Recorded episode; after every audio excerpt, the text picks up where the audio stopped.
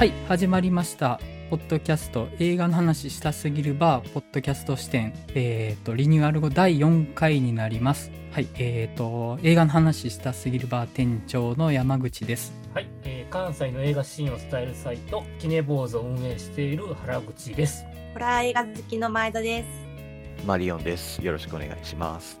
はい、まあ、ゴールデンウィーク明けて翌週の今日が5月13日に収録してますはい。ゴールデンウィーク、えー以降皆さんなんか映画見てたりしてましたか？原口さんはどうされてました？あー見れてないんですけど、はい。割と今週はこれから公開される作品のオンライン試写を頑張って毎日見てます。なるほど。特にその中でファーザーを見ましてはい。ファーザー傑作です。今年の俺の中に今のところ。あマジですか？ファーザーすごいっすね。どこで見れるんです？今だとあ今からか。今週末でね。はいはいはい。あだからうん空いてるとこだと今週末から京都シネマでは見れます。なるほど。遠いな遠いんだよ。もうもうあの予備知識なしで見ると本当いろいろとすごいっす。あ予備知識ない方がいいんですね。ねはいもういろいろとすごいっす。もうもうこれ以上言えない。なるほど。じゃあ僕はい。もう情報ゼロでいきますわ。はいはいさすがアカデミー賞取ったねっていう感じですね なるほど。じゃあ期待しておきます。だいぶ盛られたんで。はい。あ、じゃあ前田さんはどうされてました？えー私は最近ネットフリー映画を結構見てて、ちょうど今日、あの、アレクサンドラ・アザっていう監督が、はい。の新作が今日公開なので、はいちょっと。この収録終わったら見たいなと思ってます。アレクサンドル・アジア好きっすよね、前田さん。好きですね。自然でしたっけ？確かタイトルなんか。そうです、そうです。そんな感じの。そうですかナタリーに上がってました前田さんの後ろに見えてるポスター、あれ何でしたっけ？ブレインデッドでしたっけ？あ、そうです。レインデッドのポスターですね。サイン入りです。書いてる。え、複製原画です。えー、すげえ。ポッドキャストなのにいや、もう、あの、そうですね。配慮が足りない。いや、ちょっとあまりに目がついてしまって。はい。マリオンさんどうされてました？うん、映画はちょっと見れてないんですけど、気持ち的にむしゃくしゃすることがあったので、はい。ブルーレイを7本ぐらい一気に買いましたっていう 話ぐらいしかない。まだ見てないこれからまだ見てはないけどお金を使ったというそうですね。もう好きな映画でお手軽な値段のやつのを買い漁ってっていう感じですかね。なるほどえっ、と僕はですねあの出町座京都の出町柳にある出町座にちょっと一日こもってきましてあの子は貴族と、まあ、今回話しする街の上でとサスピリアパート2と、えっとフェノミナを見てきたわけなんですけど、まあ、あの子は貴族はねもう超超大傑作でしたよ本当にいいですよね。うん大好きな。僕も。これを見たかったなと思って。ねもうその上流とか仮想とかもう男と女とかもう世の中分断が溢れてるわけじゃないですか。もうそれに対してね一発かましたるぜっていう気概に満ちててねもうこれを見たかったなっていう感じでしたよ。ねあのちょっと前の回で霧島部活やめるっていうちょっと古くなってるみたいな話をしたんですよね。僕が一人で喋ってた回の時に。で霧島の価値観からさらにアップデートしていくんだみたいな話をしたんですけど霧島の先来たなと思って。もうこれを待ってたって感じでした。もうねまあこれだけ言っときたくて。は いちょっと熱こもって喋っちゃいました。はい。じゃあえっ、と今回話するのがですね今泉力也監督の、えーと街の上でですね。はい。ではまず映画 .com から解説読ませていただきます愛がなんだの今泉力也監督が下北沢を舞台に一人の青年と4人の女性たちの出会いをオリジナル脚本で描いた恋愛群像劇。下北沢の古着屋で働く青年荒川青はたまにライブを見たり行きつけの古本屋や飲み屋に行ったりしながら基本的に一人で行動している。生活圏は異常なほどに狭く行動範囲も下北沢を出ることはない。そんな彼のもとに自主映画への出演依頼という非日非日常的な出来事が舞い込む愛がなんだにも出演した若葉達也が単独初主演を務め少女開口のえーとなんだろう読めないな稲穂の穂に志でちょっと星萌えか星さん星萌香さん。で、12人の死にたい子供たちの古川琴音、お嬢ちゃんの萩原みのりかな。えっ、と、ミスミソウの中田聖奈が4人のヒロインを演じる、成田凌が友情出演と。あの、じゃあ、それぞれどんな感じだったかっていう触りだけ聞いていってもいいです。えっ、と、原口さんどうでした？だから、あの最初からね、クスクスって笑えるシーンがこうずっと続いて、クライマックスぐらいかな、大団円みんな大集合の、そこがもう笑い出したら止まらんかった。あ そこね。はい前田さんは、私もなんかあの普段あんまり見るタイプの映画じゃないんですけどあの監督の「愛がなんだはい。」がすごい好きなんだったのではい。今回も気になって見に行ったんですけど面白かったですねなんかこういうなんていうんですかね何が起こるっていうわけでもないのに面白い話が作れるっていうのはすごいなと思いましたうんうんうん。マリオンさんはいかがですか？あもう個人的には今年暫定ベスト級かなと思うぐらい大好きですね。もうみんな素直になれなくても愛おしいって感じの映画で大好きですね。えっ、と、僕としては、ちょっと想像と違った部分はありつつ、ちょっとやりすぎなのではと思うところもありつつ、総合としては、まあ、めちゃめちゃ面白かったって感じでしたね。はい。どこから話し始めたらいいんだろう。結構、どこ切っても割と 喋れる感じもあって、入り口がパッと出ないですね。どこから取り掛かるのがいいんだろう。結構その、意外とフィクション感強いのかなって初めに思ったのがあの古着屋の店員してて若いカップルが服買いに来たシーンのやり取りのリアリティのバランスとか自然なリアル感から少しはみ出したぐらいの感じで進んでいくのかなっていうのはちょっとまああそこで予感はしたんですよね。えっ、とどんなくだりやったかなあんまりに滑稽すぎて複雑複雑に滑稽すぎて。おんなんか女の子が2番目に好きな女の子にされて悲しいけどっていう。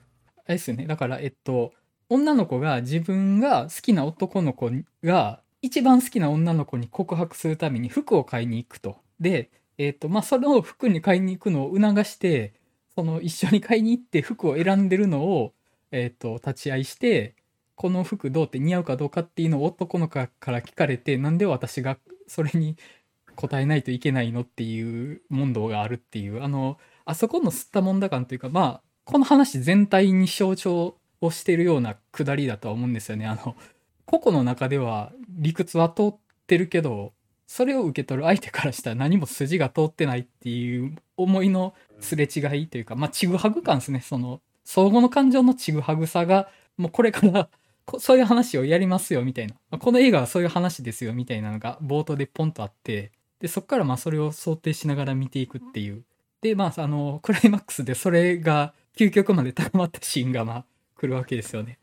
まあ、あの、なんかうん。出したらなんかちょっとコント番組みたいなうんなんかショートコントを見てるような感じのやり取りみたいなになっちゃうと思うんですけど今泉監督の映画ってなんか妙にリアルこういう人本当にいそうみたいな感がめちゃくちゃ出てくるのがやっぱすごいなって思うんですよねなんか、うんなんか普通に撮ってても多分なんかこんなんいるわけないやんとか嘘くさく見えると思うんですけどなんかすごく妙にリアルでなんか愛着もあってみたいな感じの切り取り方をしてるのでなんかそこが不思議な感じがすごく楽しいんですよね。なんか、ギリギリリアルとリアルじゃないの境界線を行ったり来たりしてる感じというか、あの、実際にそれがそういう下北沢っていう街なわけではないんだろうけど、少しだけ現実から片足だけはみ出してるような人たちがちょこちょこと出てきて、なん、なんて言ったらいいんだろう。なんかその、みんなの中にある下北沢の街のイメージというか、下北沢の街って言ってもちょっと違うのかな。みんなの中のモラトリアムを煮詰めたような街だなって思いながら見てたんですよね。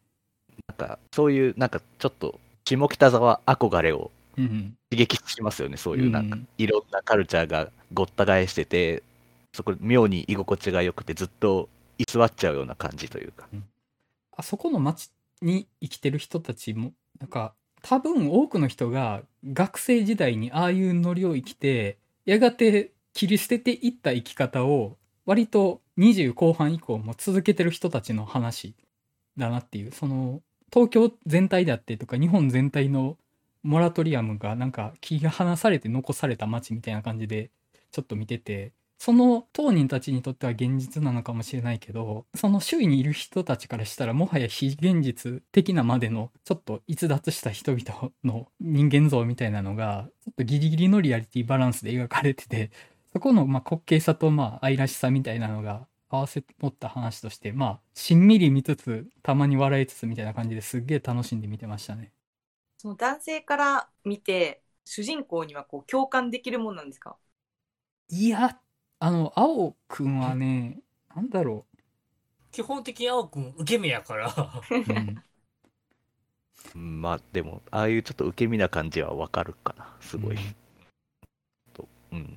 とコミュニケーション取るの人見知りがあってちょっと難しい人みたいな感じは僕はすごくよくわかりますけど、なんか青くんのキャラクターってあんまり実は背景見えないよなっていうのは、うん、結構その本編で描かれてた以前の過去像って微妙にわからないというかその学生時代に音楽やっててで今はやってなくてみたいなそのそこの片鱗は見えるんですけどなんであの街にたどり着いたかみたいなのはないじゃないですか。なんかあの瞬間だけいる人間みたいな感じがするなと思ったんですよね。その過去があるとより具体的な人間になっちゃうと思うんですけどあんまり過去が描かれなくてちょっとおそらくその過去に対して負い目というかその音楽やってたけどおそらく大成しなかったことで今やってなくてでちょっとそれは忘れたいと思ってて以外のことあんま分かんない。でも結構それってみんな被るかなと思うんですよそういう感じって。学生時代にやろうと思ってたことは今やれてないけどその頃の残りがを今も書きたくってこの街にまだいるみたいな感じがするなと思ったんですよね。ちょっと見てて思い出したのはあの「アンダー・ザ・シルバー・レイク」っていう映画をちょっと見てて思い出してあのあえ前田さん見てます？首見ています。僕あの映画死ぬほど好きなんですけど あれはもう完全にそのモラトリアムから呪われてそこから抜け出せなくなった人の話でしたけど、まあ、こっちは割とそこまで深刻味はなくってその抜け出せなくなったというよりはなんかダラダラのうのうと生きていけてる感じだなと思って結構かぶって見てたんですよね。アンダー・ザ・シルバー・レイクとは。ああそうですね。僕も「アンダー・ザ・シルバーレイク」大好きであれなんか山口さんとめっちゃ熱い話した記憶があるぐらい好きなんですけど確かにそういうところはあるかもしれないです。確かにあのうん。あ、はい。あどうぞどう今ぞ泉監督の「の愛がなんで」の時もそうだったんですけど主人公がこう自分のことを好きじゃない相手のことをずっと好きじゃないですか。はい。それが結構なんか普通ちょっとなんかこう悲壮感が出ちゃうというかかわいそうになっちゃうと思うんですけど、この監督の作品でそれその悲壮感がないなっていうのはすごい良くてうんうん。例えばその今回も浮気されたのに振られちゃう。だけどそんな相手が好きっていうそこに肯定があるっていうのがすごくいいなと思うんですよね。なんかそれぐらいこう恋愛って自由だしこう傷つくことも含めてなんかこう好きの一部になってるようなポジティブさっていうのは結構見てて気持ちがいいなと思ったのとこう最後のシーンであの成田凌君が出てきてで「えいいの？あっちに行かなくていいの?」っていうところでなんかすごいあの人柄がいいなこういう人を選んだら幸せになるよなっていうあの人柄を最後に見せてくれたのも個人的にはすごく良かったです。あのヒロインって言ったらいいのかな？のゆきさんの星萌香さんか。めちゃめちゃ可愛くないですか？めっちゃ可愛いですね。っちゃ可愛いっすよね。めちゃめちゃ可愛い。あの耳大きいとことかめっちゃ可わ愛いねかります。耳が大きくてちょっと上目についてるんうん。ですね。そこがなんかすごい私もめちゃくちゃ好みで。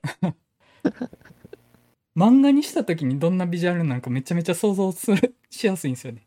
であのまあ耳の大きさも目のつぶらさとかもめちゃめちゃキュートやなと思って初め振られるところとかの浮気したのに振られるのっていうのをなんかものすごい感情的に言ってるけどめちゃめちゃ妥当なあれじゃないですか。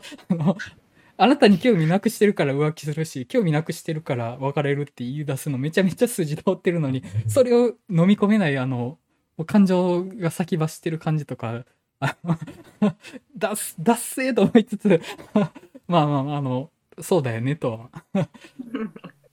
やなんかね、別れたいの、いや、別れたくないみたいなことを言うあたりの、あの、なんていうんですかね、まあ、基本みんな天の弱というか、うん。あの、ね、なんか演技自然にやってくださいって言ってもできないとか、なんか、みんな天の弱で素直になれんくても、なんか、めんどくさいんですけど、そこが、もう、おかしくて大好きっていう、そういうですね、もうたまんないですね。あのあの若葉龍也さんがはい、すごくそのちょっとダサい感じがうまいですよね。ね、あの人ね、あの、愛がなんだの時から、この人やべえなと思ってたんですよ。あの、幸せになりたいっすねって、あの、愛がなんだで言ってた役の時から、この人出せよ、恋愛弱者を演じさせたらめちゃめちゃ強いなって思いながら見てて、今回がね、その、それを主役としてやりきったなっていうのが、本当ね、あの、あの存在感すごいなってうん思うんですよね。で途中であの成田凌が出てきた時のあのダサさが同じっていう ダサさが同レベルっていうところもうめちゃめちゃたまらんなと思って。今泉監督の撮る成田凌最高やなって思うんですよね本当に。うん。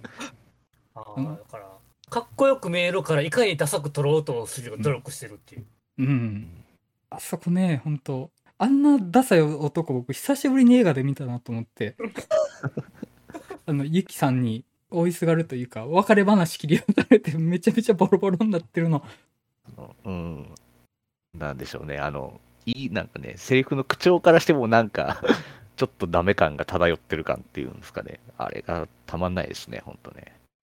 だから、ダメ男だけど、俳優っていう役柄やから、かっこよくいこうとするっていう。そうかな？でもその成田凌の顔をアップにした絵とかねもう本当もうかっこいいというか僕めっちゃエロいなって思うんですよ成田凌の顔見てたら あのちょっとその垂れ目気味なとことか今回だと口ひげとかもうなんかエロい顔してんなと思いつつ めちゃめちゃダサくってもうそこがねあのグイグイくるんですよね。今回その女の子が4人出てくるじゃないですか。はい。で結構私その自分の周りの街の上で見た男性陣にはい。リサーチするとイハちゃんが圧倒的に人気なんですけど。イハちゃんってあの大学生でペア行ってお話ししてた子。あそうです関西弁のはい。ジョージョ、ジョージョ監督と同じジョージョってやつですね。いやー、あの、わかるけど、その、それね、ずるいやつなんですよ。あの、あね、おおおいしい役。男友達の延長で付き合える女の子って男めっちゃ好きじゃないですか。それね、ずるいんですよ。うん、好き。で、もう僕あのシーン見て、ずるいキャラ出してきたなってめっちゃ思ってて。ゆきさんとか、あとその古本屋の、古本屋なのかな？古本屋の店員さんの女の子とか、あと映画監督の子とかって、ちょっとその、すんなりとは付き合えないタイプというか、理解ししきれない、ちょっと、わからなさみたいなのとどう付き合っていくかみたいなキャラだと思うんですよね。で、あの、イハちゃんに関しては、いきなり、がっちり噛み合うキャラ出てきて、もう、ずるーっと思って、なんか、そのずるさね、ちょっと飲み込んだらダメなやつやなって思ったりはするんですよ。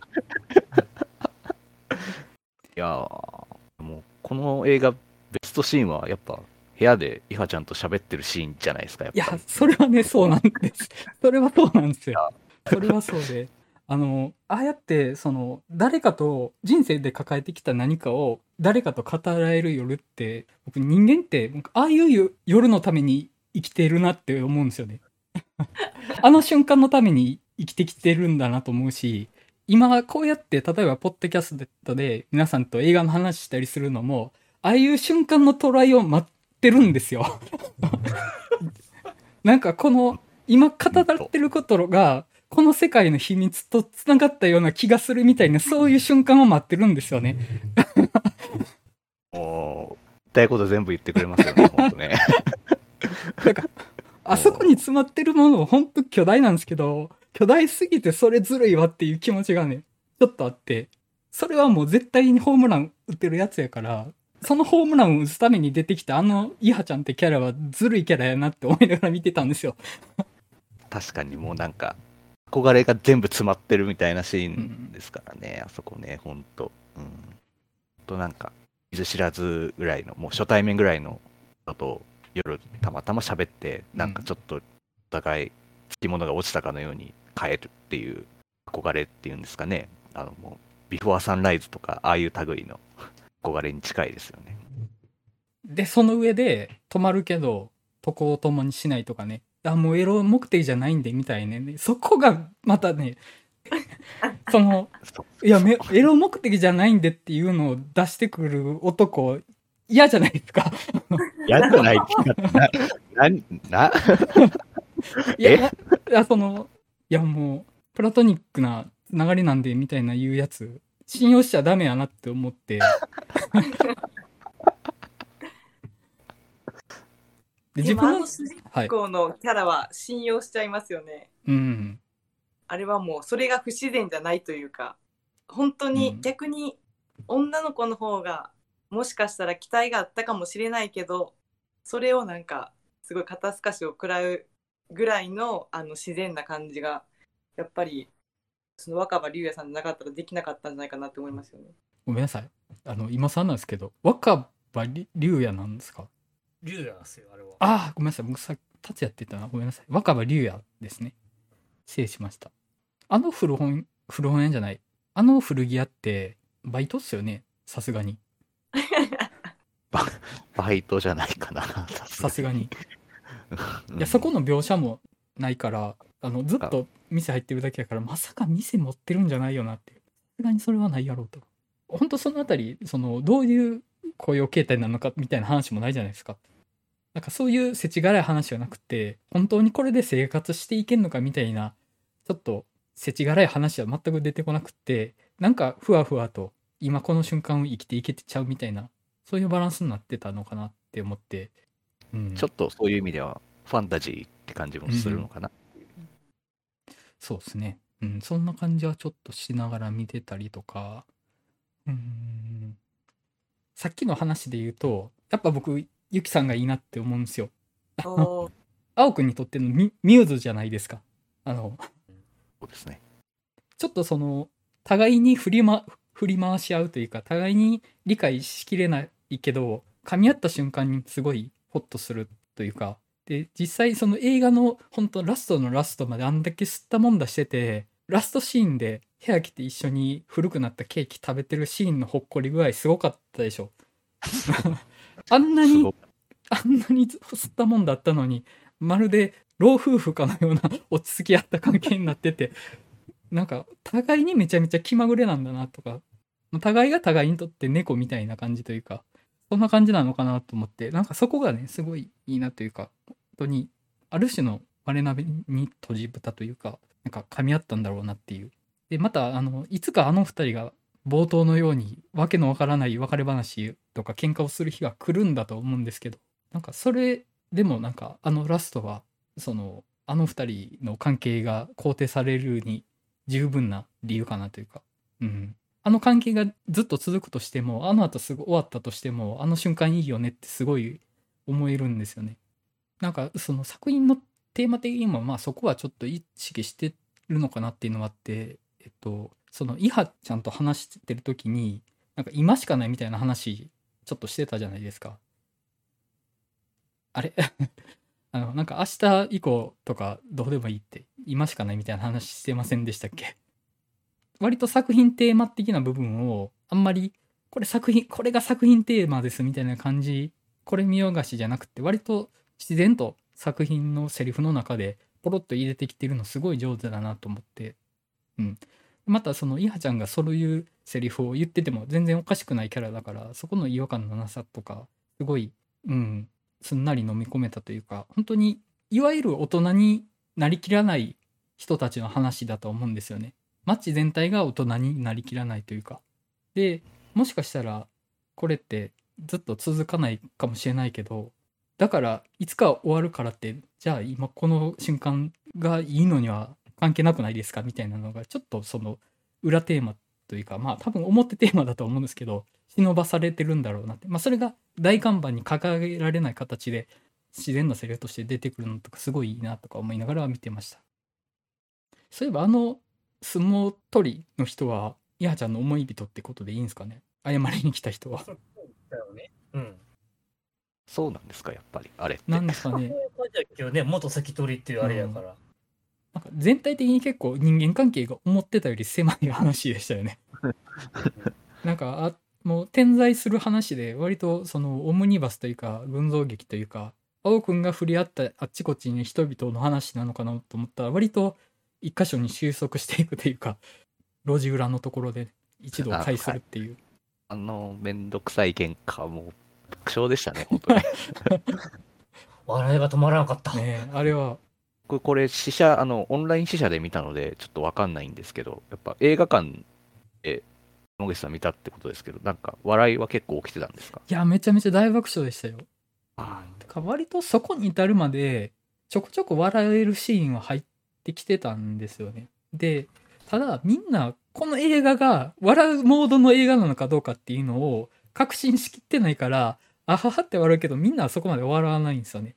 点あの笑う人が点在しててただだんだんその頻度が増えてきてちょっと僕も笑う頻度が増えてきて僕だけ笑ってるシーンとかもちょっとあったりはしたんですけどでラストのあのラストというかあのクライマックスのみんな会するシーンはまあもう劇場中爆笑みたいな感じにはなってましたね。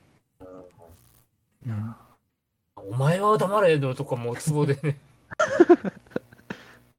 ちょっとあそこでねそのリアリティのラインがさらにぶっ飛んじゃったなっていうのでギリギリ保ってる映画やと思ってたからあそこで一気にボーンって飛び越えちゃうからそこはあの飲み込むのは時間かかったりしました。なんかここまで笑うつもりの映画として来てなくって爆笑する映画じゃなくてあの違和感を笑うみたいな映画なのはそこに至るまではそういうつもりで見ててあそこで一気に爆笑映画になっちゃったんでちょっとその喉につっかえた部分はあったりはしたんですよね。まあ正直。ちょっとやりすぎなのではって思うところもあったんですけど純粋にね本当にめちゃめちゃ笑ったから面白かったですねあそこだからあの後の、あの、また再びが警官ができて、お前どこでも言っとんのか言うんか好きなんですけど。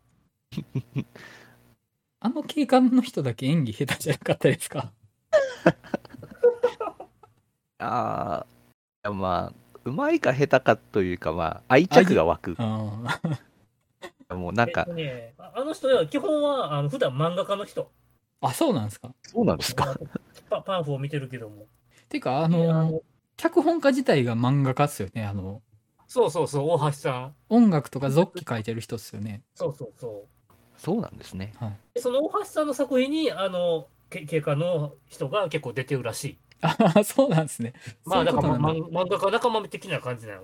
ああなるほどちょっとバランス逸脱してるキャラだったなって警官一人だけ恋愛も割とインモラル踏み込んでるし。変な話してましたもんね。なんか、ちょっとなんか急にギョッとなっちゃうというかあんたの話のとこだけなんか倫理観が別ラインのも問題をはらんでてちょっと怖いんですけどみたいな。個人的にはあのバーの店長がはい。一番いそうだなって思いました。いますよねあれ。めっちゃいますよねあの人そのあの話の中で一番下北沢にいそうなのあの人やと思うんですよ。り 一番リアルな下北沢あの人やなって思うんですよね。あ僕、その、登場人物がみんな素直じゃないっていうとこが好きっていう話はい。したと思うんですけど、それで言うと、あの自分のその思いとか気持ちみたいなのを本人には全然伝えられないけど、なんか、ここでなんかたまたま会ったような人とか、そんなに距離の距離感がないような人には、その思い結構ストレートに伝えちゃうみたいなところがすごく僕好きで、こそさっきの警官ののわけのわからない話を延々と聞かされるとか、あとまあ、イハちゃんとの、まあ、部屋で話すあたりの親密さとか、ああいうところがなんか僕、いいというか、なんか、そこそこ、なんかもう、さっき知り合ったぐらいの距離感だからこそ話せるみたいな関係っていう、結構僕、すごい好きだなっていうか、うん。結構わかるなって僕は思ったので、なんかあの親しすぎないうん学生同士が会話してるみたいな感じがずっと続くというかあのなんて言ったらいいんだろう。あの距離があるから顔見知り程度だから話せる関係性みたいなのがすごいいっぱい多かったのかなとかちょっと思ったりはしますね。なんかそのバランスだからこそなんか持ってるなんか調和みたいなのが、まあちょっと後半でだんだん崩れていったりはするわけですけどそうね。そうそうですね。ちょっと崩れたりもするあたりが、こう、面白いしっていう。基本的にはやっぱなんか人と人との距離って、まあ、最初やっぱなんか一線みたいなのがやっぱ引かれてるじゃないですか。まあ、それの中で、どうその線の距離感を縮めていったりとか、たまにちょっと同行して踏み込み、踏み込んでしまうとか、そういうあたりのなんかこう、美というか、そういうあたりがやっぱ見てて、まあめんどくさいし、きついなって思う時もあれば、すっごいそれがお面白かったりするよなっていう、そういうところにやっぱなんか人生の喜びみたいなのとかも感じたりとか、すごくしました。ちょっと話ずれちゃうんですけど、アナナンキリコの漫画が出てきてたんですけど、アナナンキリコの漫画読んだことある方います？あちょうどちょうどっていうか最近読み直したりしててはい。あ7万切ることできたと思いました あのー作中に出てきたのはかぼちゃとマヨネーズでしたけど何読んだことあったかな？ストロベリーショートケークスとかは読んだことあってすごい好きだったんですけどなんか久しぶりに「あななんキリコ」ちょっと読みたいなとかまだかぼちゃとマヨネーズ読んでないから読みたいなとかね。なんかあんまりでも下北沢っていうにはその「あななんキリコ」以外そこまでサブカル感なかったっすね。サブカル要素というかその小ネタみたいなのあんまなかったなと思って例えばまああの花束みたいな恋をしたとかやったらそのカルチャーあの要素結構埋め込まれてたと思うんですけどあんまりなかったなって思ったんですよねだからちょっとセリフとしては出てこない。うつ映ってはいるけどもね、うんライブハウス含め。うんだからせ対照的な人ね、うんここはね。下北では有名な店が次々と出てくるけども、セリフとしては出てこない。なんて言ったらいいのかなその知らないとわからない話としては描いてなかったんだなと思って。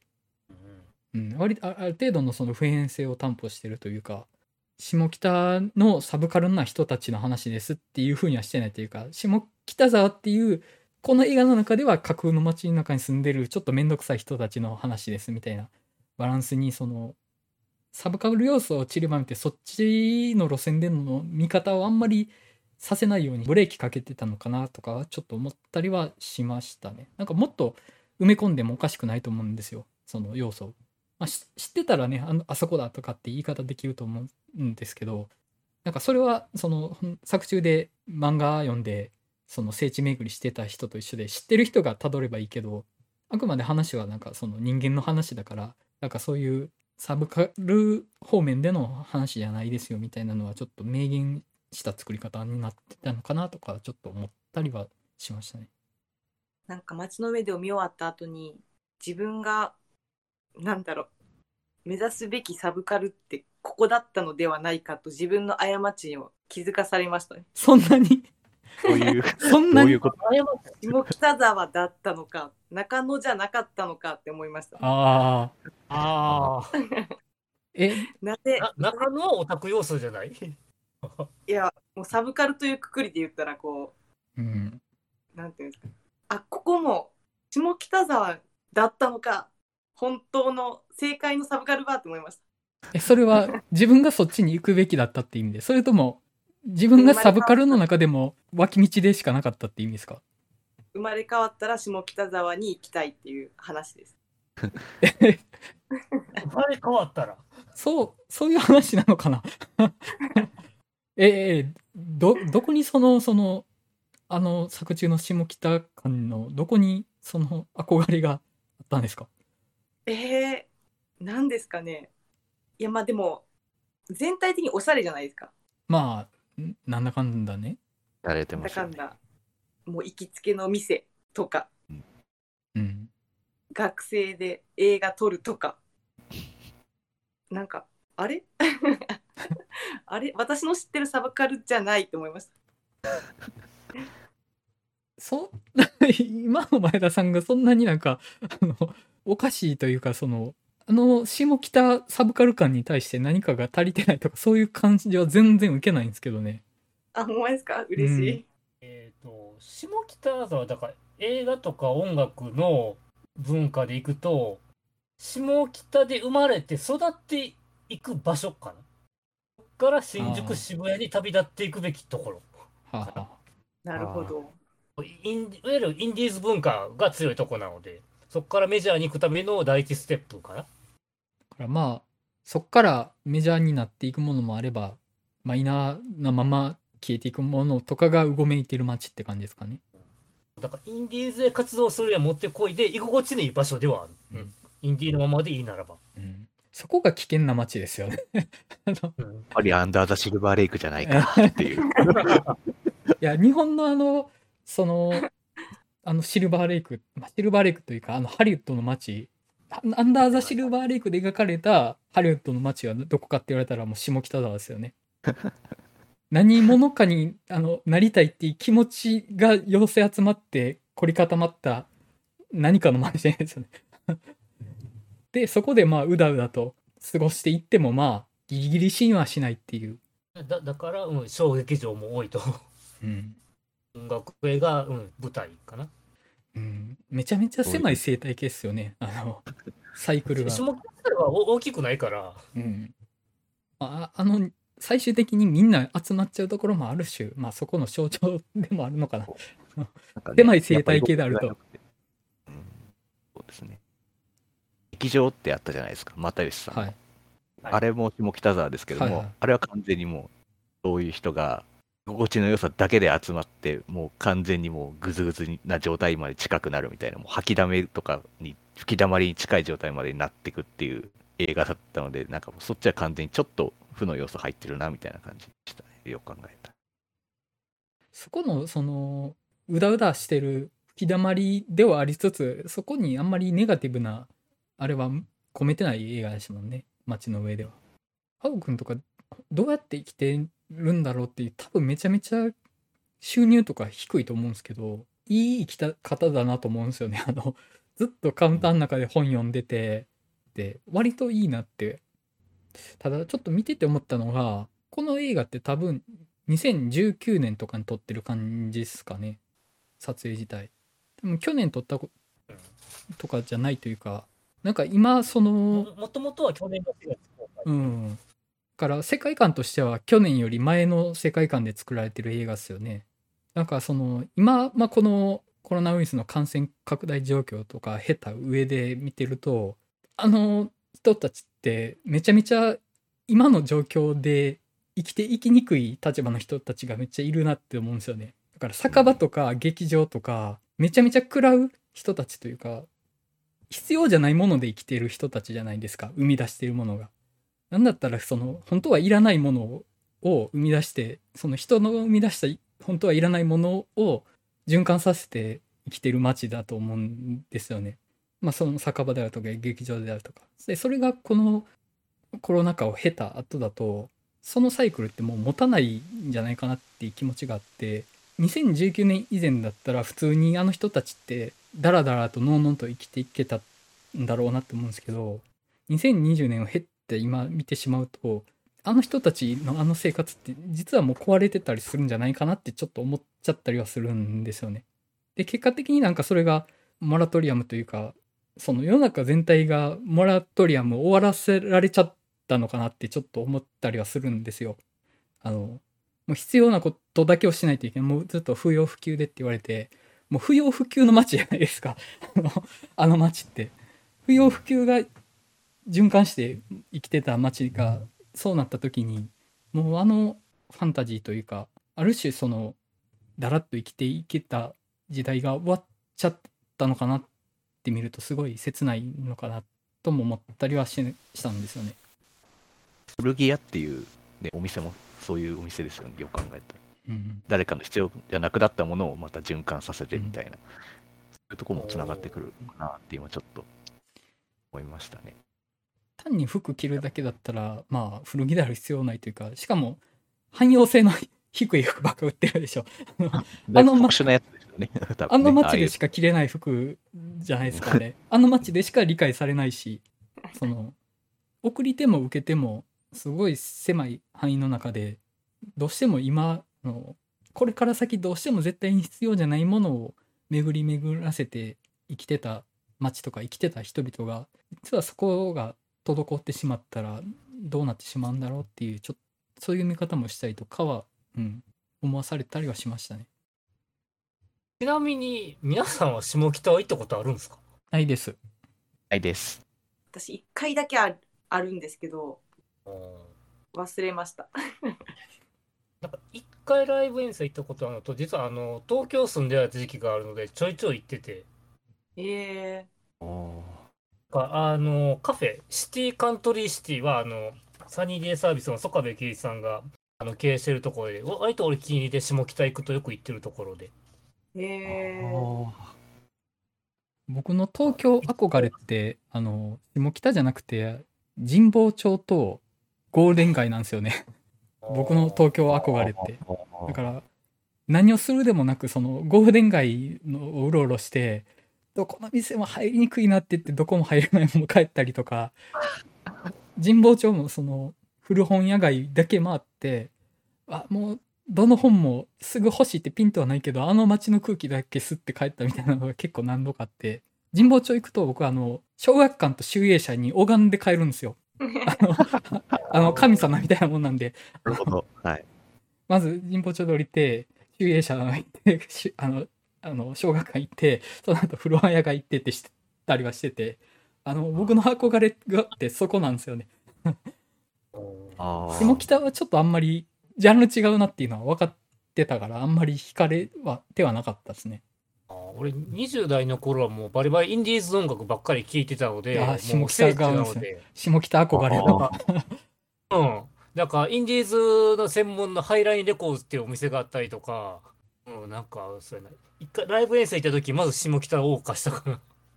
なるほど。バリバリそっち側じゃないですか。20代はそんな感じだったので。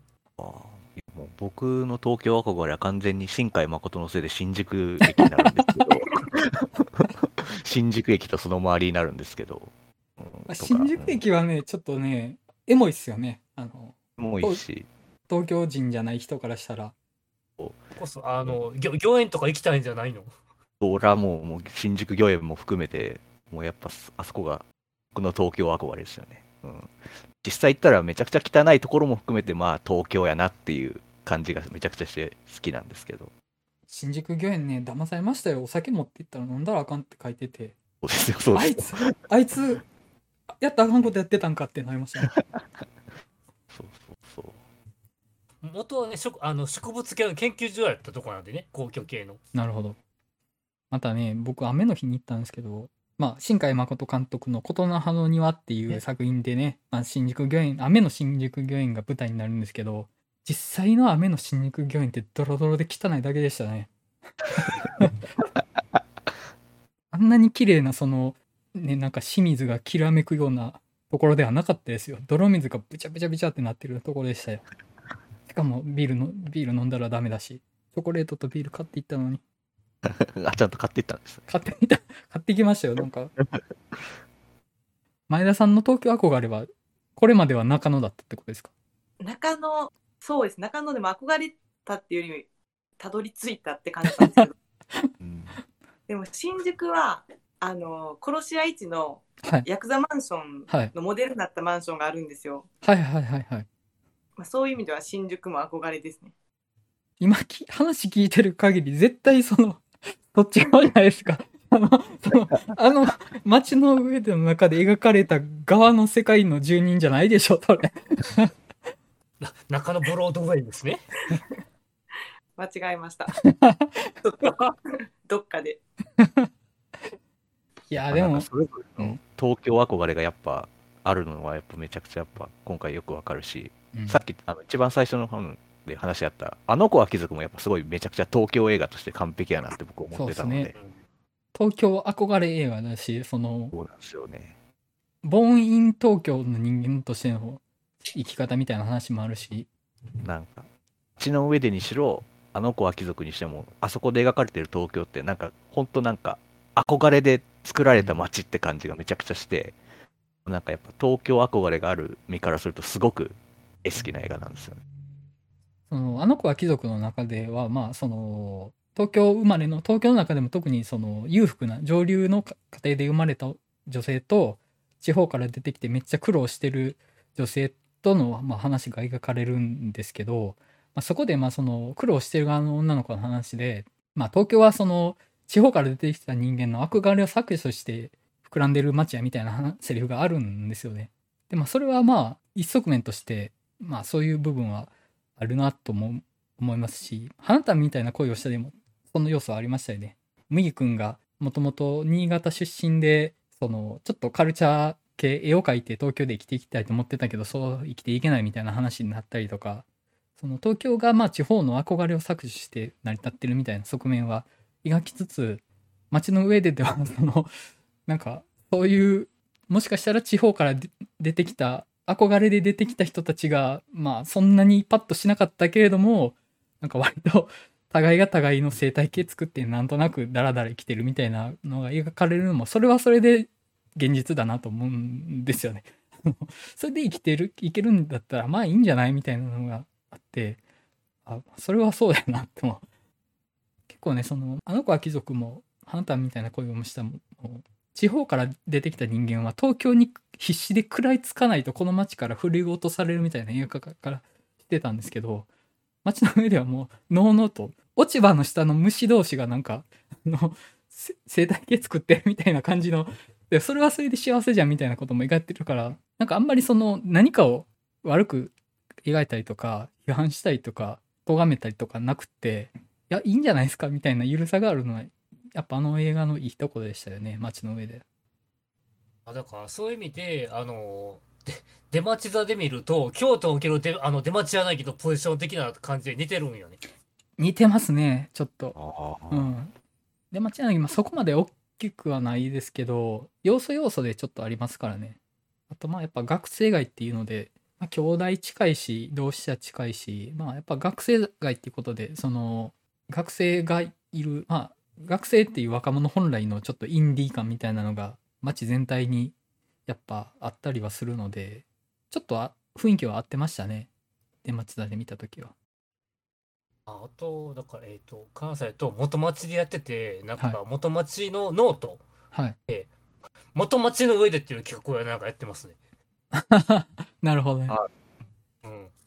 えちょっと僕もちょくちょく読んでるんですけど、ちょっとあそこで紹介されてる本屋とか喫茶店とか行ってみたいなってちょっと思ってます。だからさ三宮大将も元町のポジションみたいな感じが。うん、うんうんど真ん中ではないっていうねうん、でもそその町のなんかカルチャーがなんか根付いてると。うん。だからなんかなんかのインタビューで言ってたのがそうあの皆さんそれぞれの町の上でがあるっていうなんか。そうっすね。うん。うん、女性の目からしてあの青くんのキャラはどうなんですかね。さっき青うん。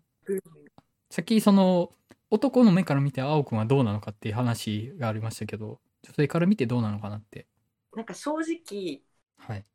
えわかんない。ちょっと女性を代表する自信がないんですけど。あまああの 普遍性はいらないです。もう前田さんのパーソナルで全然大丈夫です。なんか自分が若い時だったら多分魅力的に思わなかったと思うんですけど。うんうん。なんかこう年を重ねてくるにつれめちゃくちゃ好きなタイプの人間だなと思います。こう自分が好きなものに正直でなんて言うんですかね。ある意味懐が深いというかうん。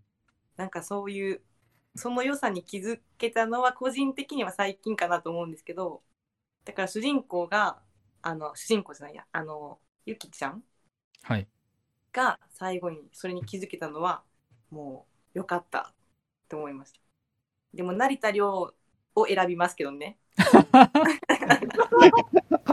選べるなら。いやでもいやそれで選んでああなったわけですからね。まあいやでも成田凌といって面白くないことなんてないだろうがって思いましたけどね。いやでも本人もそう思ってたんですよ。俺が面白くわけないわけないやろうと思ってたら面白くないって言われたから。あれ相当きついと思うんですよね。確かに。面白くないはちょっと一番きついですよね。一番きついなと思って。まだなんかその お金ないとかうん。全然いいし頼りがいがないとかもまあまあ別にそれ以外で補えるかなって気もするんですけど面白くないってもうそのどうしようもないというか ただ敗北感だけが残りますよねあれ言われたら で確かにかっこいい分面白くなさが際立ってしまう可能性もありますよね。うん。ちゃんとその感じ出てましたからね。確かに。いや、それ引き出せるのがほんとすごいっすよ。成田凌、多分この人一緒にいたら面白くないんだろうなって思わせるの、すごくないですか、あれ。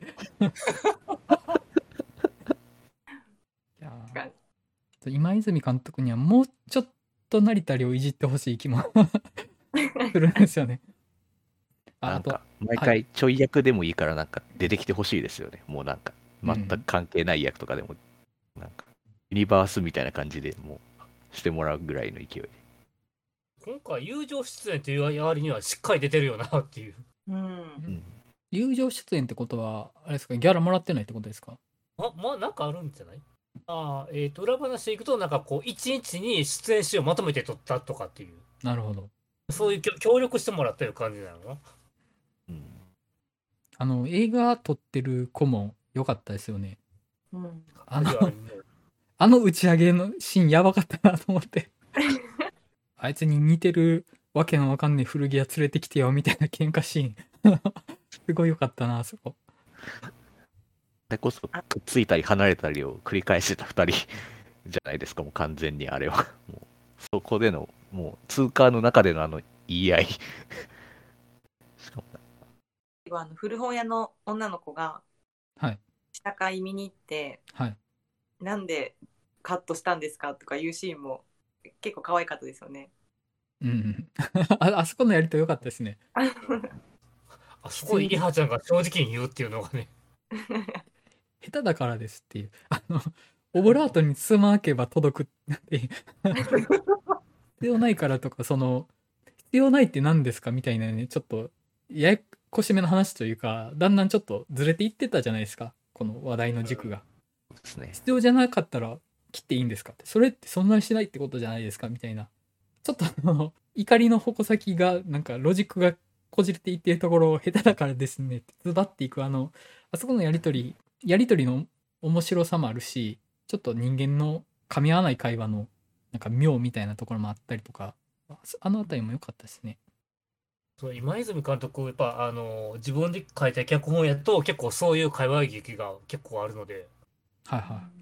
今回あの大橋さんの特性もあるのかなって思ってたんですけどどうなんですかね。僕あの愛がなんだとこれしか見てないからその監督自身の特性というかそういう部分あんまり分かんないんですけど今回割と愛がなんだの時よりもちょっとスラップスティック寄りの脚本だったのかなって思ったんですけどどうなんだろう。うん、あの感じのが多いですね。あの例えばだから、出ましたでもやるかなやったかな、サットディとかもそういう感じであって、ああポスターありましたね。多分今度やるかもですわ。うん、うん、なるほどね。なんかクスッと苦笑いの会話劇、群像劇を折り重ねて最後にこうみんな大集合大団円という。うん。多いですね。うんサットディとかまさにそんな感じで。僕、愛がなんだ以降しか見てないので、それで言うと僕、すごく近いのは、エローが近いなとは思いながら見てたんですけど、あエローもなんかちょっと、好きって感情にた関係する群像劇みたいな感じで、でその思いを伝える、伝えないにまつわる話をずっとやりつつ、途中ではなんか、こじれた言い合いをちょいちょい挟んでみたいな感じは、すごく似てるなと思いましたけど。シネフィルとかが言うのは、あのいわゆるエリック・ロメール的っていう。はあはあはあ詳しく説明してもらっていいですか？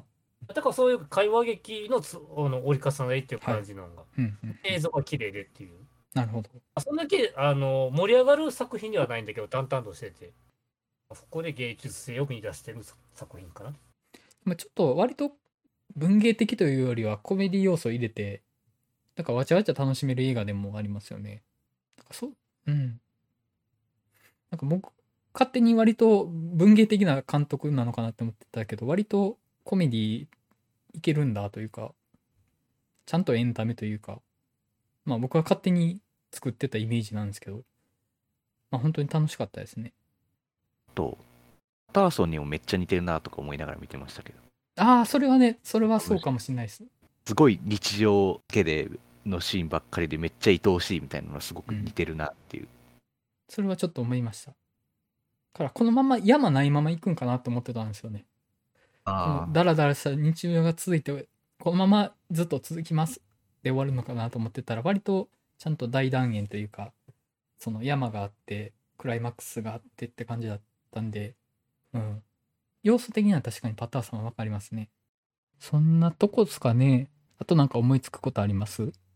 特になければそろそろ。結構配信はいろいろあるのでぜひはい。ちょっと見てもらえると過去作をおすすめあります？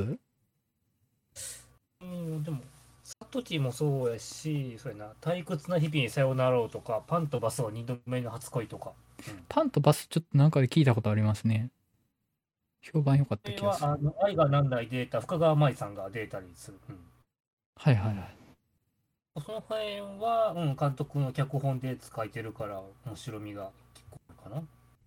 あと何気にそうやな、あの、アマゾンププライムとかで、あの、有川か、有村架純の殺球とかも撮ったりしてるので、一部エピソードを。ほうほうほなんかドラマシリーズですよね。なんかいろんな監督さんが撮ってる。結構プライム枠に入ってるのも結構あるので、その辺を探ってみると、結構あの作品の共通点とか分かってさらに面白いかなと。とこですかね。ううんうんですかねはいではそんな感じでえっ、と街の上での話を終わりたいかなと思います。はい。えっ、と次どうしましょう？次のテーマ何にしましょえうジェントルマンがね関西で上映してないんで。上映館みたいな名古屋とかなってましたからね。その公開はしたけれどもですよ本当。えっ、と、えっ、と、どの作品？えジェントルマンね。ジェントル。ああ。今日からちょいちょいと、ああ、そう、なんかね、平日ね、日中だけやからな、兵庫県とかも。絶対見に行けないじゃないですか。うん平日の7時まで、うえー土日開かないってえ、どこも行けねえじゃんって思ったんですけど。そう、フレックスの有給取って、どう見に行こうかなと思ってますけど。ないわ。おかげでちょっとファーザー見に行けるか不安なんですよ、ね。さっきめちゃめちゃ押されたけど そもそも見れるのか問題が行けないんじゃないかなっあて思って。えっ、と、街の上でも出ている、えー、泣いた亮とわ、あ、そういうこと泣いた亮と若葉達也が出ている、えー、くくれなずめ。それも見たいんですよ。見れないよ、今くれの状況なずめいいだっすよ。クレナズメってあの死んじゃってるやつでしたっけ？この辺を言うとネタバレになるので。えなんか予告しか見てないんです私でもうんうんうん。さあ、どうだろうなっていう。はい。えそうだから、そのクレナズメとか、ムービックスはまだやってるよ。あそうなんですか？今日からムービックス尼崎は開いてるよ。えでもあれですよね。全部7時終わりとかですよ7時ね。まで。間に合わねえしな。絶対、絶今の前田さんならいけるよ。対間に合わんし、僕やったらもう。クレナズメムービックス尼崎何がいいんですかね？ちょっとまた配信とか行きます？劇場公開ちょっときついっすよねやっぱり。聞いてる方も見に行けないですもんね。うん。配信でなんか話題っぽいやつとかあるんですかね？そうですね、配信。アマプラがいいんだっけ？一応まあ基本アマプラ、まあ、借りるのもありかもしれないですけどね。DVD で借りれたらまあいいかもしれないですけど。ですね。まあ、Amazon でなんか借りるとかでもいいですよね、全然。なんだろう。え？なかなかマジで？タイムリーな映画って感じではないな。サードリモースアマゾン入ってんのか？ありましたね今見たら。いますよ、それは。ファーゴだ。前言ってた誰かのプレゼンを誰かの推し作品を見てみるっていうのはどうです？いいですね。なんかあります？うーん、出ないな。パッと出ないですね。しか。これから公開する作品とかに紐づいてたら見やすいんですけどね前だったらキングコング対ゴジラとかはまあゴジラ対コングに紐づいてたから選びやすかったですけど完全フリーで選ぶってなるとちょっと難しさありますねやっぱそうですね。今度アニメはやるけど、金座座実写版。金座座結構見るの苦労しそうじゃないですかあんのかな？あと金座座見て語れるのかどうか問題ありますよ そうそうか。金座座を見て何を好きなんだけどさ。うーん。いや、まあ、見たことないので、見たい気持ちはあるんですけど、なんかいいよねで終わりそうな気がせんでもない 金座座いいっすよねシア SF は深いよ。ないかな。シア SF かな。話題になってるやつだったら、はいベノムとかかなと思うんですけど、ああなるほどね。ああ、マーベルとかの文脈で語れる人いますかっていう問題になりますね。ベノムか。むずいですね。そうです思ってたより難しいな。こういう時劇場公開がないと困るんですよねやっぱり。アマプラオリジナルとかのやつとかするのも面白いかなとか思ったんですけど、うん。それこそさっきの「ウィザウト・リモース」とかはもういいし「血の王子ニューヨークへ行く2」とか。ああに向けての1さっきちょっとあったっもう2はぽいですよね。もう始あ始まってるんですけあどもう。そそうなんだ。ただ僕 一作目見たことないからまだ見れてないっていうだけなんですけど。結構ね昔よくテレビ放映やったんですけどね。星の王子様ニューヨークへ行く。ウィザードリモース確かに話題になってますね。行ってみますじゃね確かちょうど今今週の努力課題作品っていう。ああそうなんですかうん。最近ムービーウォッチメン聞いてないからなあそうなんだネットフリックスかな思ったらアマゾンやったんや思って。そうですねあれはアマゾン1巻49分。ムービーウォッチメンにぶつけますかじゃあこんな深く語れるかなみたいなっていうムービーウォッチみたいに語れるかなこれっていう確かにね、それはありますね。いいいいんじゃないですかまあさすがに別にねあのうん。ついでで聞かれたりもするかもしれないし。だってあのジャック・ライアンシリーズのきっかけと。はいはい。じゃあもう行きましょう。あ。見てるんですけどウザウト・リモ。ースはいはいはい。他は皆さんは見てないって感じですか？見てないですね。いいんじゃないですか？いいんじゃないでしょうか。見てみましょそうママリオンさん的には語れる感じで。そう、まあ、まあ、で、いや、でも、やっぱね、まあ監督がね、オーダーライン、ソルジャーズ・デイの夫人ですからね。あそうかステファン・そうスリマとテイラー・シェリダンですからね。そうかそその文脈があったそういう意味ではか熱いんですよ。そういう意味ではすごく熱いやいんですよ。ごめんなさい僕ちょっと情報足りてなかっためちゃめちゃ熱いじゃないですかそうかそうかそそうう。そう、トマト言ってたわトム・クランシー原作云々よりも監督、その座組が一番はい上がるとこって感じですね、僕は。はい。あとまあ宇宙一かっこいい。マイケル・ B・ ジョーダン主演ですからね。体が宇宙一かっこいいですよね本当。うん。なんか、この映画の話よりも、なんか、ボーダーラインの話しそうなぐらい。いやでもまあいいんじゃないですか。あのウィザーズ・トリモスそのなんか話題になってるし普通に文脈的にも結構魅力がありますね。確かにそうやな、スタッフ陣がいいね。はい。行きましょう。お。あとまあそのウィザード・リモースやるとしてそのなんかみんなにおすすめする作品の案握っといてみんなに説明するみたいなのをちょっとネタ持っといてもらうのもありかなと思うんですけど次撮る時にみんなにプレゼンしてもらってまあその中から順番で見るのかとりあえず1本だけ見るのかみたいな感じでもいいのかなと思うんですけどどうでしょう？なんかめんどくさそうなら別に。いいです。と りあえずその自分がおすすめしたい映画っはい。ていうことでいいんですよ、なんか、うん。みんな見てないとかそういうのはちょっと外してもいいですそれは。まああのんまり大きい系は選ばないですけどさすがに、はい。ちょっとまあもしみんなが見てたら見てたでもう一回見直すのでもいいのかなとも思うしどうでしょう。ネタだけ温めとくっていう、はい。まああのあればあればちょっとプレゼン的なものをするみたいな感じでいかんでしょうか？ははい、はい。じゃあとりあえず今回の収録は以上で。じゃあ次回は「ウィザウト・リモース」とそのみんなで見る映画を決めるプレゼンをする回をやるかもです。はい。以上です。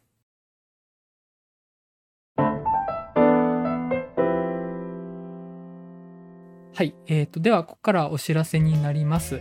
えー、とこれまでも月1で開催してました、えー、と大阪の南森町にある、えー、と日帰り店長がイベント形式でバーを開くっていうカフェバー「週刊曲がり」っていうお店で映画の話をしたすぎるバーを今月も開催いたします。